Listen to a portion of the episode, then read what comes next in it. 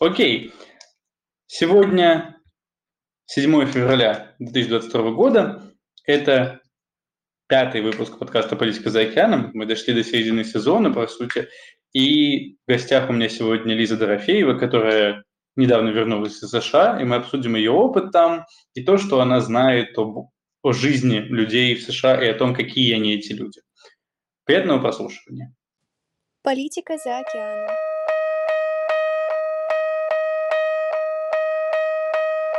Политика за океаном. Подкаст. Окей, Лиза, начну с, наверное, самого простого вопроса, который может заинтересовать большое количество людей, которые являются моими слушателями, которые в основном дебатеры, а ты в дебатах была совсем немножко. Расскажи о себе, расскажи о своих научных интересах и достижениях. А, ну, всем здравствуйте еще раз. Как меня Глеб представил, меня зовут Елизавета, можно коротко Лиза. А, рассказать о своих достижениях. На самом деле я являюсь э, студенткой НИУ ВШ в Санкт-Петербурге, тоже учусь на политологии и мировой политике. И моим научным интересом всегда являлось, в принципе, а, представление России за рубежом, представление России как в США, так и в Германии, именно, наверное, в частности, Поэтому я побывала как в Германии на обмене, так и в Америке на обмене, просто чтобы сравнить опыт и представления русских, соответственно, в этих двух странах, которые меня интересуют по политическим причинам. Ну, Что прикольно, еще? про русских тоже да. поговорим. Да, mm-hmm. круто. А, ну, наверное, по Германию будем говорить, если будем вспоминать, то будем вспоминать как бы вторую очередь. Поэтому про Америку. Я понимаю, что, скорее всего, путь попадание в американскую систему образования, он долгий, сложный, многогранный. Если вкратце, как? Как ты там оказалась? Слушай, на самом деле я совершенно случайно узнала о возможности вообще о такой программе. Она называется EA Program, и это культурный обмен именно для русских студентов, студентов второго и третьего курса в университетах, если быть конкретнее. Совершенно узнав а, об этом, я решила себя попробовать, но на самом деле я ни на что не надеялась. Я просто сначала заполнила анкету, потом случайно попала на интервью, в котором я рассказала о тогда интересующей меня проблематике, то есть почему я вообще захотела подать именно в 2020 году, а набор тогда шел в 2020, потому что, как мы все знаем, да, были у них э, президентские выборы, и меня, в принципе, интересовал вообще сам процесс изнутри, я хотела э, поехать в Америку именно в этот год, но, к сожалению, не сложилось из-за ковида, и мой обмен был перенесен на 2021 год. Совершенно случайно пройдя интервью, а, мне написали, что да, круто, мы вас принимаем, все суперски. И тогда мне предложили уже университет. То есть, скажу сразу, на этой программе есть очень много разных колледжей и очень мало университетов.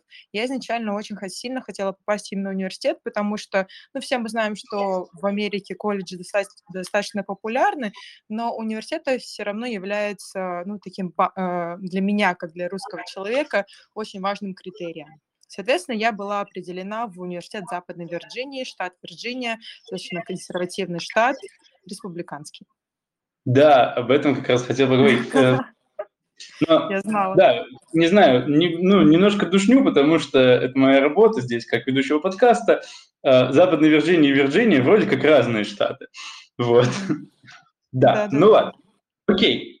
А, вот ты сама говоришь, республиканский штат но при этом вот, ну просто мы будем детально обсуждать, надеюсь, по ходу нашего диалога, но потому что я видел у тебя в том, что ты чем, чем ты делилась в социальных сетях, это, например, то, что ты говорила про те дисциплины, которые у тебя были в университете. И в основном, ну, как понятно, как у, на гуманитарной дисциплине, у тебя, ну, я предполагаю, что-то по политологии там тоже было, там были достаточно гуманитарные, причем скорее либеральные взгляды то есть темы в стиле расового, гендерного аспекта социологии политологии. И при этом это консервативный штат. То есть нас, э, вопрос, наверное, следующий. А университет по твоему собственному вот, по окружению, по профессорскому составу соответствует тому, какой штат? Или он все-таки немножко обособленно? Слушай, на самом деле это очень Интересный вопрос, потому что я тоже задавалась им. Сейчас объясню почему. А, в основном все профессоры, которые там преподают, на самом деле они из Западной Вирджинии, да, или они из соседнего штата Пенсильвания. Ну, соответственно, если мы уже говорим про Пенсильванию, то это достаточно более либер... ну, демократический, да, штат, если так посмотреть по э, голосам и так далее. Но Западная Вирджиния, вот если профессоры были из Западной Вирджинии, у меня их было было как раз-таки вот два из, четыре, два из пяти профессоров, то на самом деле они были достаточно консервативны в подходах, в видениях и вообще в порядке проведения самих э, предметов.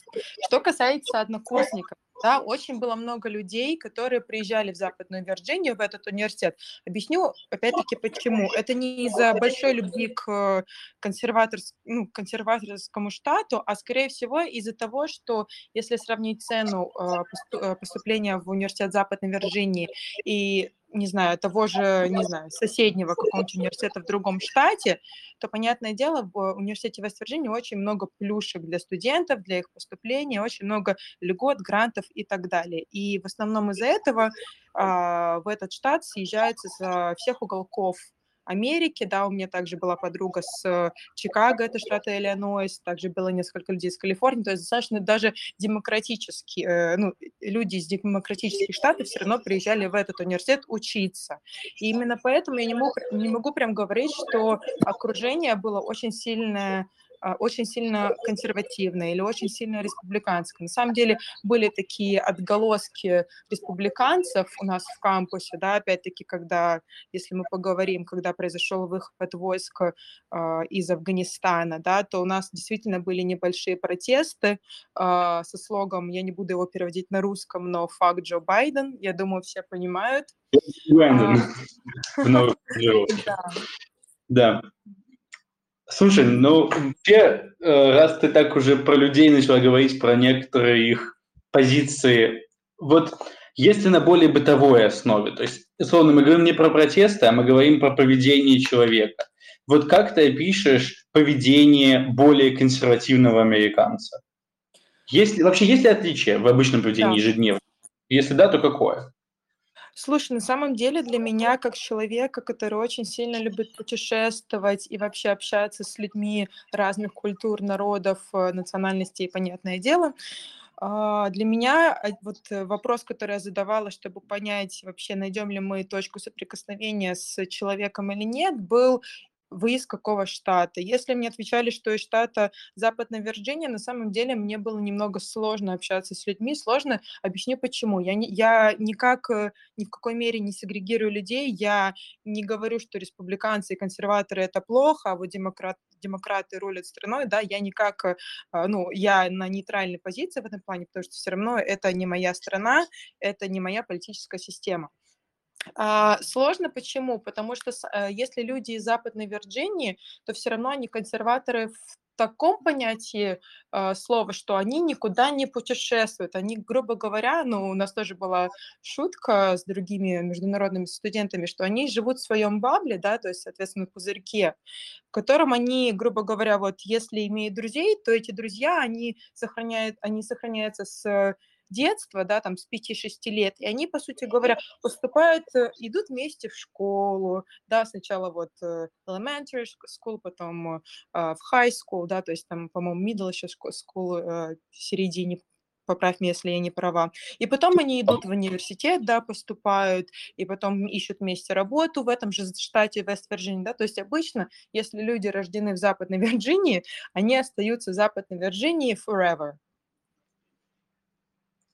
Окей. Но, опять же, э, хорошо, люди консервативных штатов где-то ну, половина примерно, может, чуть больше даже. Да. Можем ли мы говорить о том, что, ну, вот, а были ли люди из других штатов? То есть, например, ну вот, есть ли исключительные кейсы людей, которые э, консервативны, но при этом могут сорваться и, по, по крайней мере, поехать в другой штат, в соседний штат?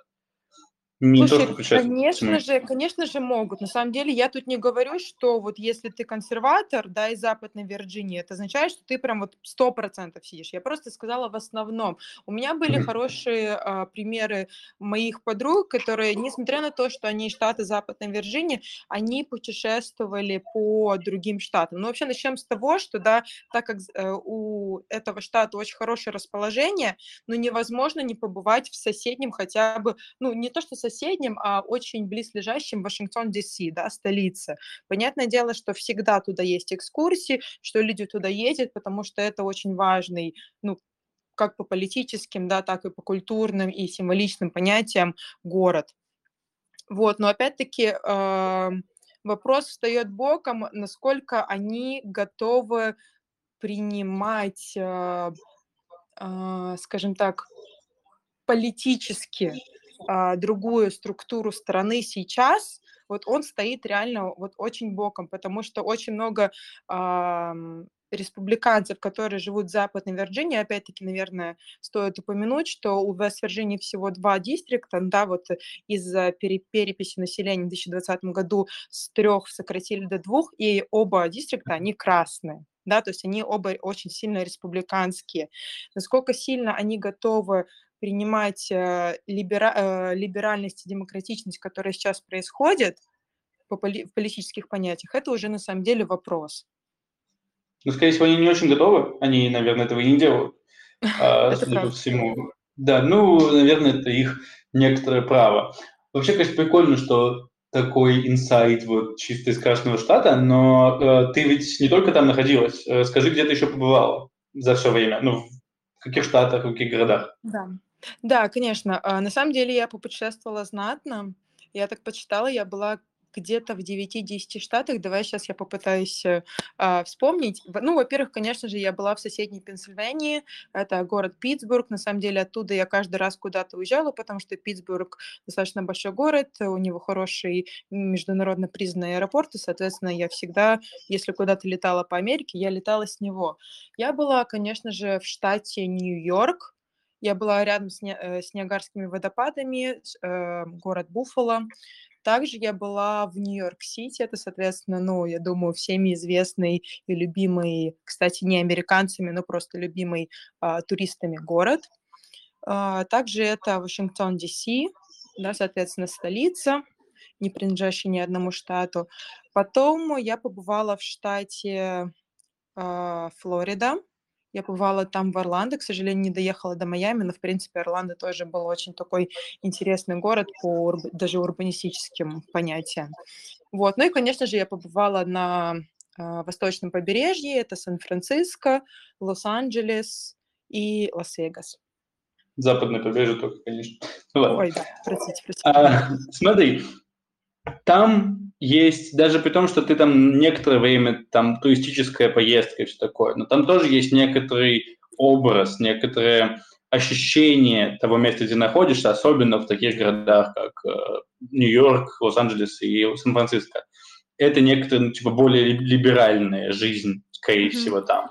Вот и в поведении людей, и в не знаю, каком-то внешнем. Можешь сказать, вот в чем это выражалось, и кроме, не знаю, небоскребов, в чем глобальное отличие mindset а вот, в Западной Вирджинии и в большом городе? Слушай, это очень на самом деле такой интересный вопрос, на который я не совсем могу ответить. Объясню почему.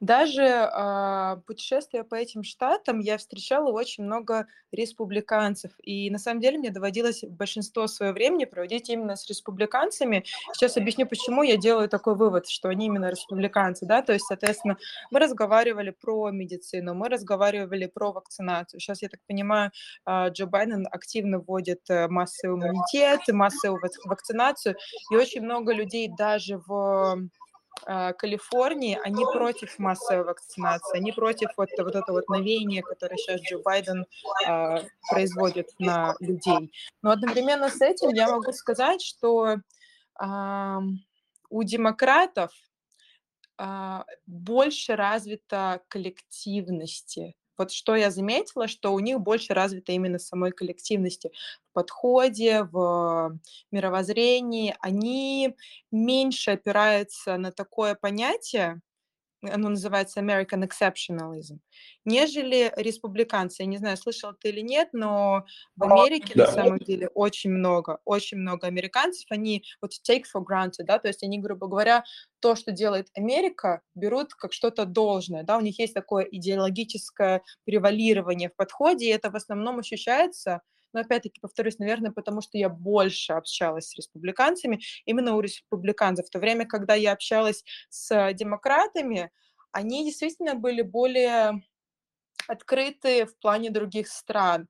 Они были э, более понимающие. И в частности, я была в штате Ohio, э, в городе Колумбус. Меня там посчастливилось повстречать людей, а, которые были очень сильно, ну, хорошо политически образованы, и, конечно же, они сейчас видели а, даже провал вот этой ну, двухпартийной системы Америки в том плане, что даже э, голосуя за демократов, да, ты все равно как бы ты голосуешь в основном за кандидата, а не то, что за партию, да, то есть они голосовали за Джо Байдена, потому что они не хотели голосовать за Трампа. И не потому, что им не, э, нравится очень сильно Джо Байден, а потому что ну, некоторые люди просто реально устали от Трампа.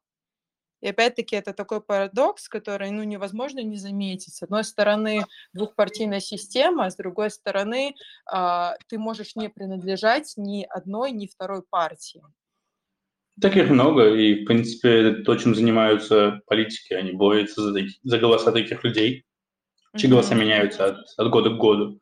По крайней мере, ну, те исследования, которые я проводил, в принципе, показывают, что это основной, ну, до 2020 года это был вообще основной электорат. Сейчас, ну, в 2020 году чуть поменялось, но там дело было в коронавирусе, но это длинная история опять-таки касательно Джо Байдена, да, то есть очень многие американцы реально видят косяк э, э, ну, вот двухпартийной системы э, Америки, да, то есть они опять-таки говорят, вот если я республиканец, если я сейчас проголосую за а, Трампа, ну, то есть Трамп не всегда а, ведет себя так, как э, хочет, чтобы он, ну, он вел себя вот нормальный республиканец, да, с такими а, ценностями, которые присущи именно республиканской партии. Иногда Трамп, он отходит от видения своей партии, да, он тоже был yeah.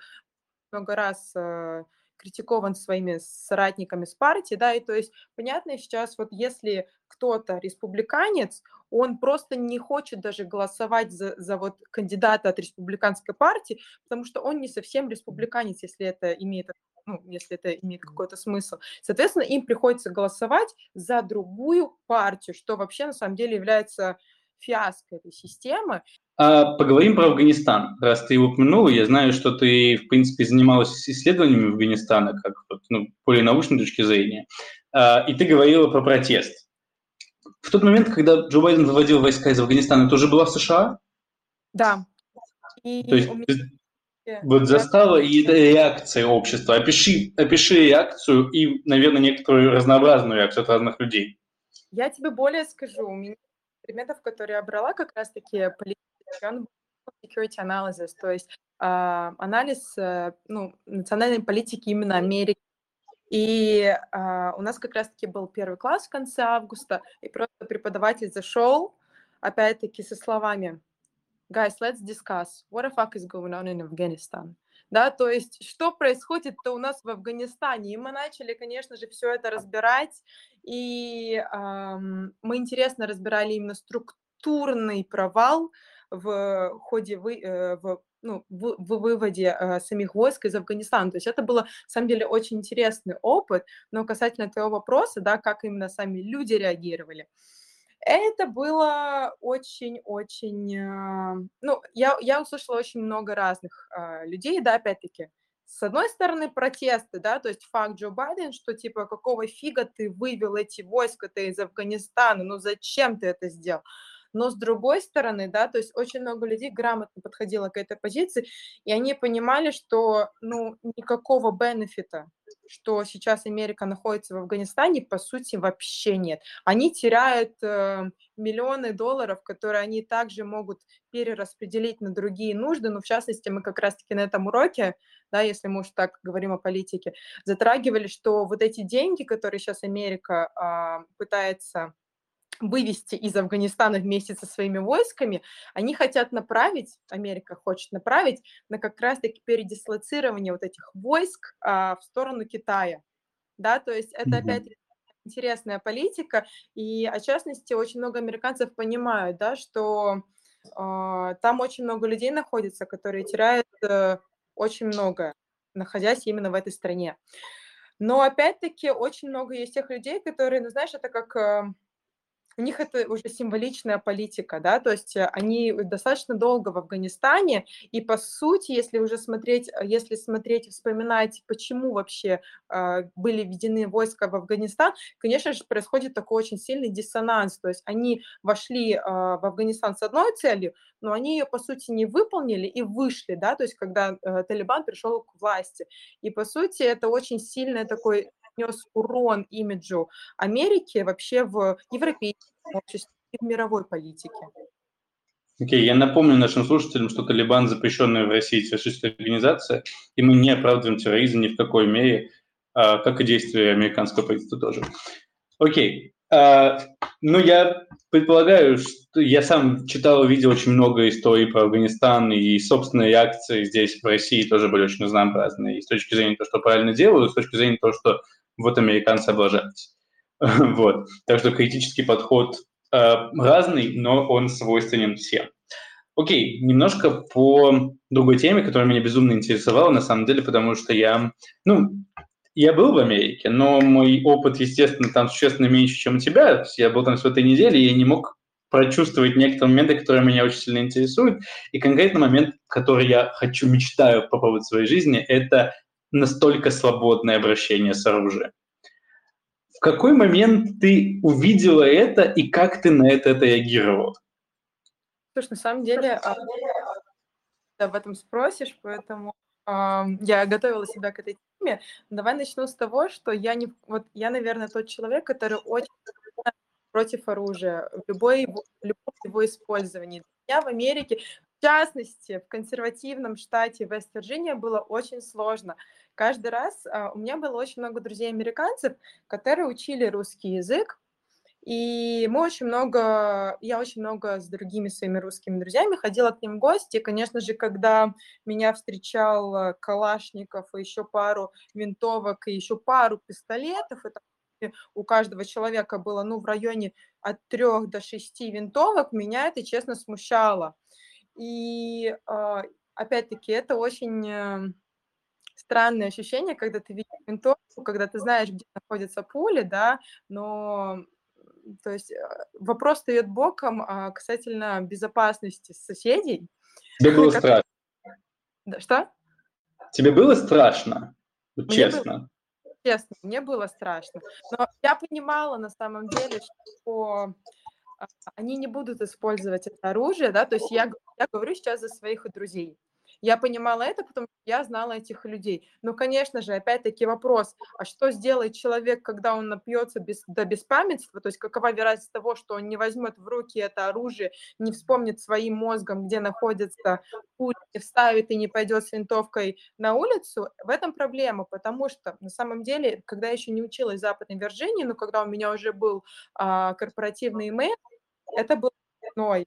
Весной мне, наверное, приходило 2-3 дня аларм, аларм, аларм. Кто-то ходит по корпусу с оружием, кто-то ходит в корпус с оружием. И также, когда я уже училась, это, по-моему, было в конце октября или начале ноября, у нас э, тоже была вот эта alarm system, что кто-то хочет суицидниться. Но опять-таки, э, и я такая, ну, суицид это, конечно, ну, мне никак э, моя моя голова не пришла вот эту в цепочку, которую мне потом объяснили американцы, почему так много было полиции в этот день с оружием. Потому что обычно люди могут суицидниться как раз-таки с пистолетом, да, что является уже э, оружием, что может привести к, дальнейшей, э, не, к дальнейшему не очень приятному исходу. И поэтому для меня это, ну, прям тема, которую я очень, ну, не то что тема, вот э, то оружие, э, ну да, то, та тема, которую не очень хотела затрагивать. И, и ну, конечно, не для лет, что можно получить оружие совершенно, совершенно легко там. Окей. Okay. Я хочу, ну, я не буду долго тебя мучить, у меня один вопрос еще по поводу этой темы.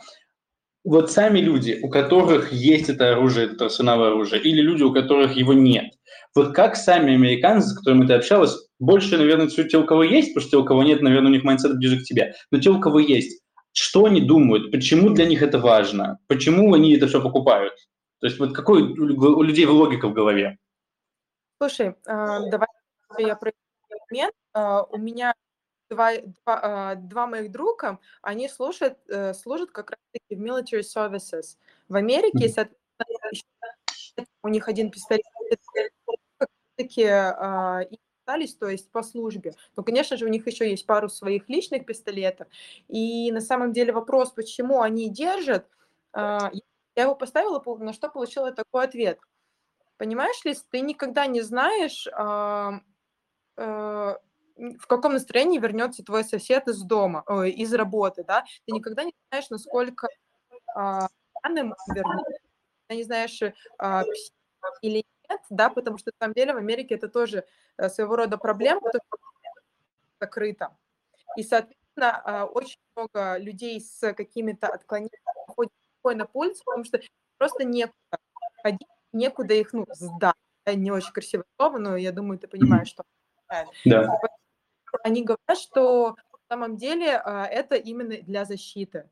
Да, то есть, и опять-таки, сосед, зная, что а, у тебя пистолет, никогда на тебя ну, не рявкнет, никогда на тебя не сунется обратно с пистолетом. И на самом деле это, ну, в этом есть какая-то логика, если честно. Но опять-таки а, вопрос психопатами, да, алкоголиками стоит тоже очень остро в американском обществе. Вот, кстати, действительно интересная история. Это больше вот Западной Вирджинии или это, в принципе, кейс всех штатов? Потому что, насколько мне известно, в Западной Вирджинии, например, наркотики вообще все запрещены. А, но, возможно, они все еще в открытом доступе. По сравнению с Калифорнией, например. А где опасней? Ну вот на твое мнение. Я не могу сказать, где опаснее, но я могу сказать, что на самом деле это кейс не только Западной Вирджинии. А, в частности, про психушки я услышала, будучи в Калифорнии, так как в Калифорнии у меня есть несколько родственников, которые живут там, мы с ними поговорили, и один из эм, людей как раз-таки там работает а, в строительной компании, они, грубо говоря, строят здания, и они как раз-таки как-то перестраивали здание, которое раньше было психушкой, внимание, в университет. Mm. То есть... Это хорошее изменение. Да, это я считаю, что это просто радикальное очень изменение, но опять-таки, да, а, такая проблема, что в Америке действительно много людей с психическими какими-то отклонениями ходят по улице, и становится страшно. То есть в той же самой, в тем же, том же самом Нью-Йорке очень много не только наркоманов, но и реально людей, у которых э, кукушка, она едет. И, к сожалению, да, в этом плане я могу понять, о частности, почему нормальные американцы, они очень скептически относятся. Еще, опять-таки, это связано в основном с джентрификацией. Это, грубо говоря, когда вот такие не, не бедные районы, ну, начинают, да, то есть да, начинают заселяться очень а, богатые люди, да, то есть, грубо говоря, инфраструктура страдает, все страдает, люди богатые переселяются, бедные начинают бунтовать, бедные начинают агрессировать, и, соответственно, это тоже может вылиться в такой конфликт, в котором, ну, по меркам американцев лучше иметь оружие при себе, на всякий случай. Такой тоже консервативный взгляд получился с той точки зрения, что вот бедные пришли, начали выпендриваться. Окей. А, еще одна интересная тема, о которой я тоже тебе говорил, что мы ее обсудим, потому что это, это, наверное, то, что американцы, особенно консервативные американцы, говорят, что это самое важное, что нужно знать про них, и это их религиозность. Мы в России привыкли к тому, что вообще-то русские люди достаточно религиозны, сравнительно со многими европейскими нациями. Ты в Европе тоже жила. Вот насколько в американцах это проявляется? Они правду говорят, что это самая религиозная западная нация? Правда, абсолютно. Опять-таки нужно сделать поправку, что религия, ну то есть э, насколько религия распространена в том или ином университете, в том или ином обществе, зависит от того, юг это или север. Да? На юге больше э, людей, которые верят, больше людей, которые ходят э, на службу и устраивают такие small groups. Да, это small groups, это, грубо говоря, когда собираются вместе, обсуждают религию и молятся вместе друг за друга. В Вест-Вирджинии это очень сильно проявляется, и на самом деле я также участвовала там в small группах, просто потому что мне было очень интересно посмотреть, что это такое. Да, то есть мне было интересно понять, насколько э, американцы реально в духовно оснащены, духовно образованы, да, и на самом деле в, вот во всей этой э, картине Бога, скажем так. На самом деле, вот даже в сравнении с Россией у нас вышки тоже проходят выставки вот этих разных, ну вот дебат 6, да, то есть когда а, говоря, разные э, организации выстраиваются в ряд и агитируют людей вот э, поступ, ну, ним на какие-то лекции, семинары и так далее. И у нас это обычно какие-нибудь э, дебатные клубы, какие-то переговорные клубы, кейс-клубы и так далее.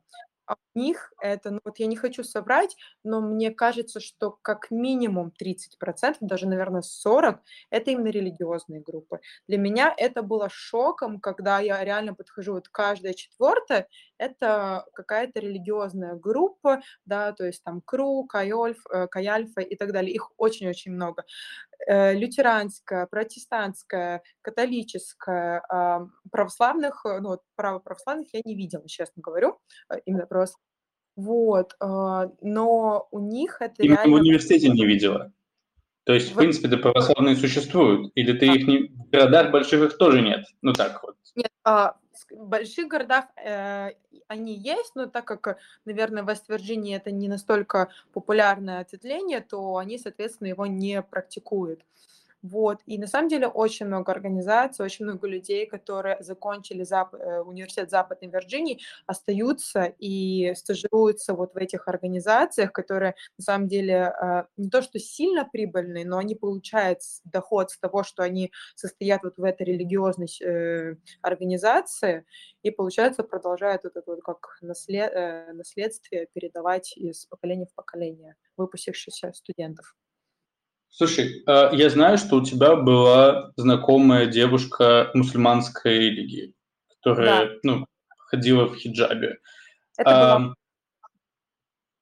Вот. То есть, ну вот, есть существенные, скорее всего, достаточно консервативные религиозные группы христиан. Они консервативны или не все?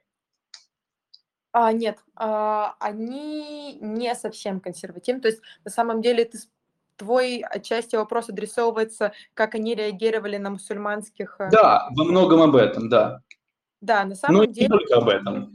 В основном э, они не настолько консервативны, они все равно признают другие религии, они уважают. Более того, э, моя соседка, ее зовут Нада, она мусульманка из Египта, она также ходила со мной на некоторые small group просто потому, что они не дискриминировали другие религии, да, то есть они хотели просто поднять э, как-то awareness. Помоги мне, пожалуйста, с моим английским, да? Осознание, Осознание. религиозности, да.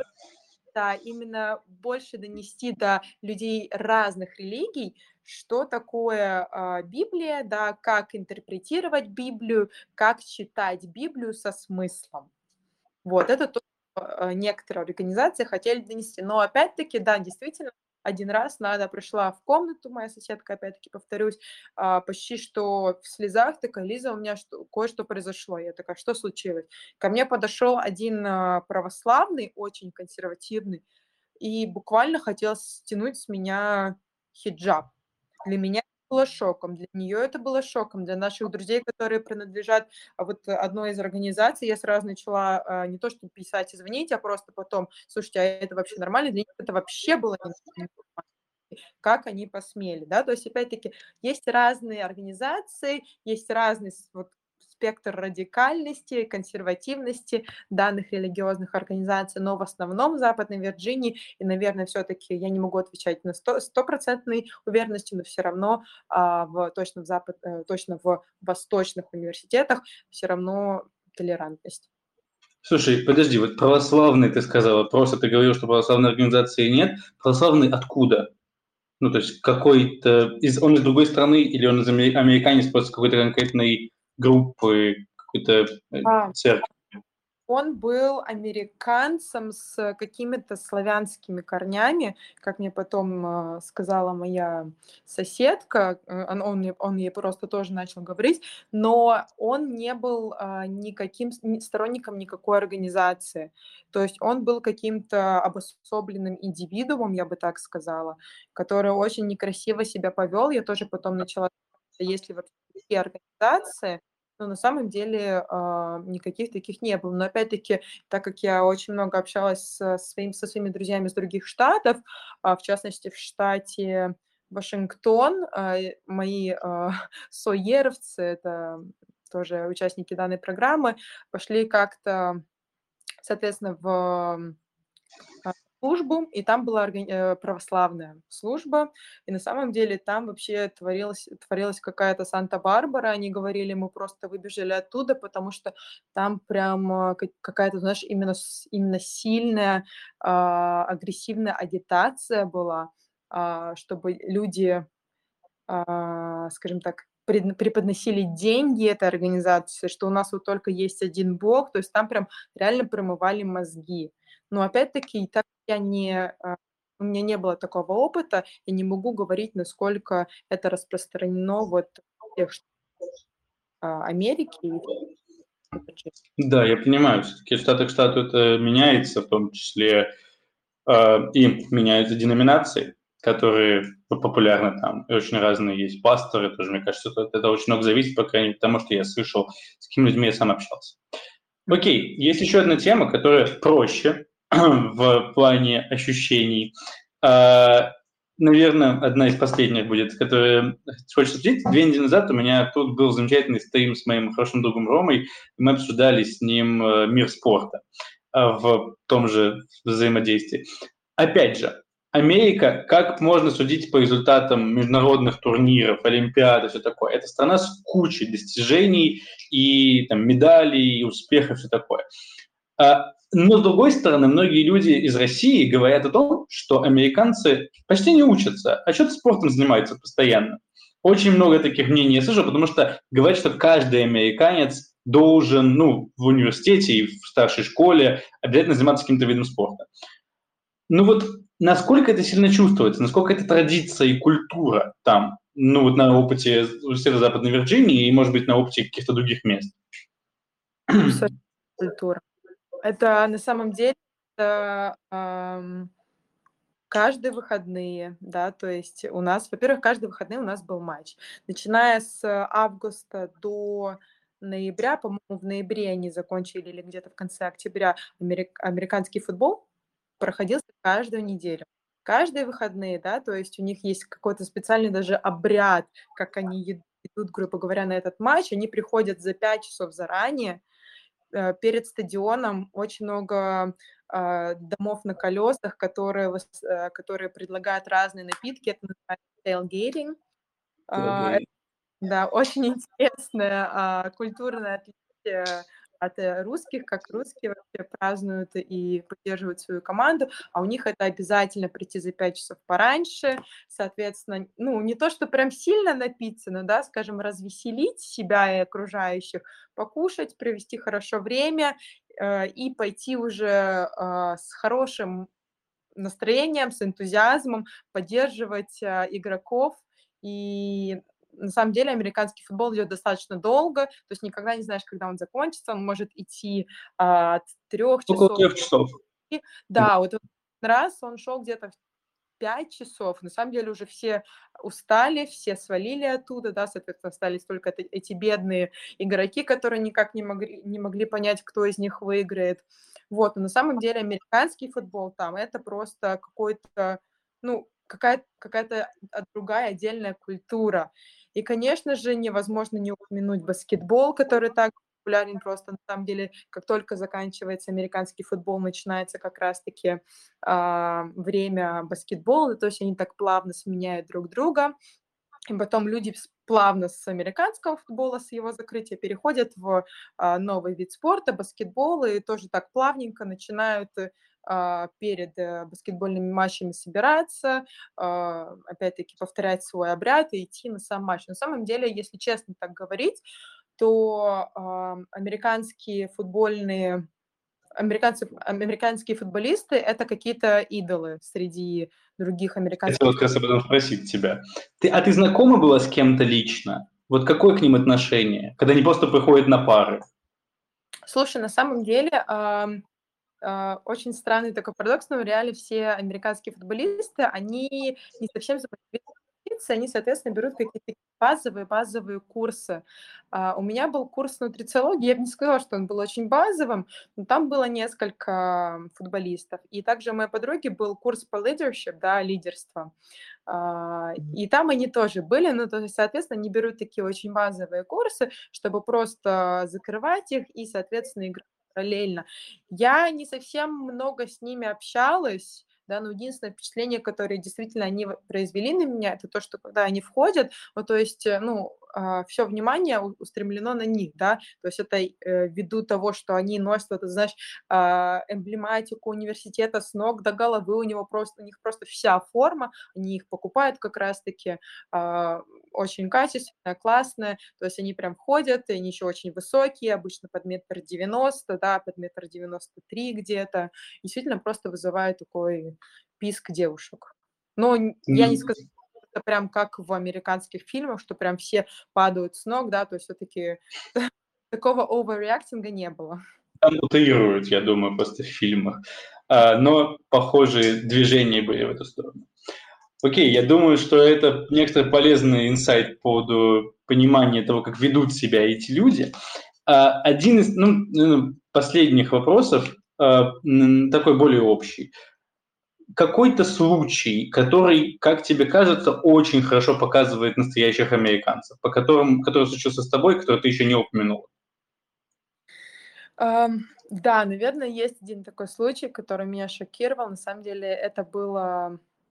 Ну, давай хорошо расскажу про один такой интересный. У меня урок географии, первое занятие, и как раз-таки уже нач... начал Э, вывод войск из Афганистана, на что наша преподаватель, ребят, а, я сейчас э, дам опрос, на экране высветится карта, у вас на телефонах тоже, у нас синхронизация идет, и ну, а, нам нужно было показать, где находится Афганистан на карте.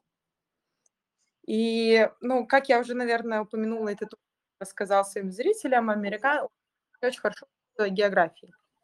Mm-hmm. И на самом деле очень меня на самом деле странно, то есть если честно, я никогда о таком не слышала. Я знала, что у американцев немножко плохо с восприятием мира, но не думала, что это вот в частности прям уходит очень глубоко в географию, поскольку все равно войск, вывод войск из Афганистана было очень-очень-очень распространенной темой для всех диалогов, просто реально вот все, все упиралось в вывод войск из Афганистана, как ты можешь понять в то время.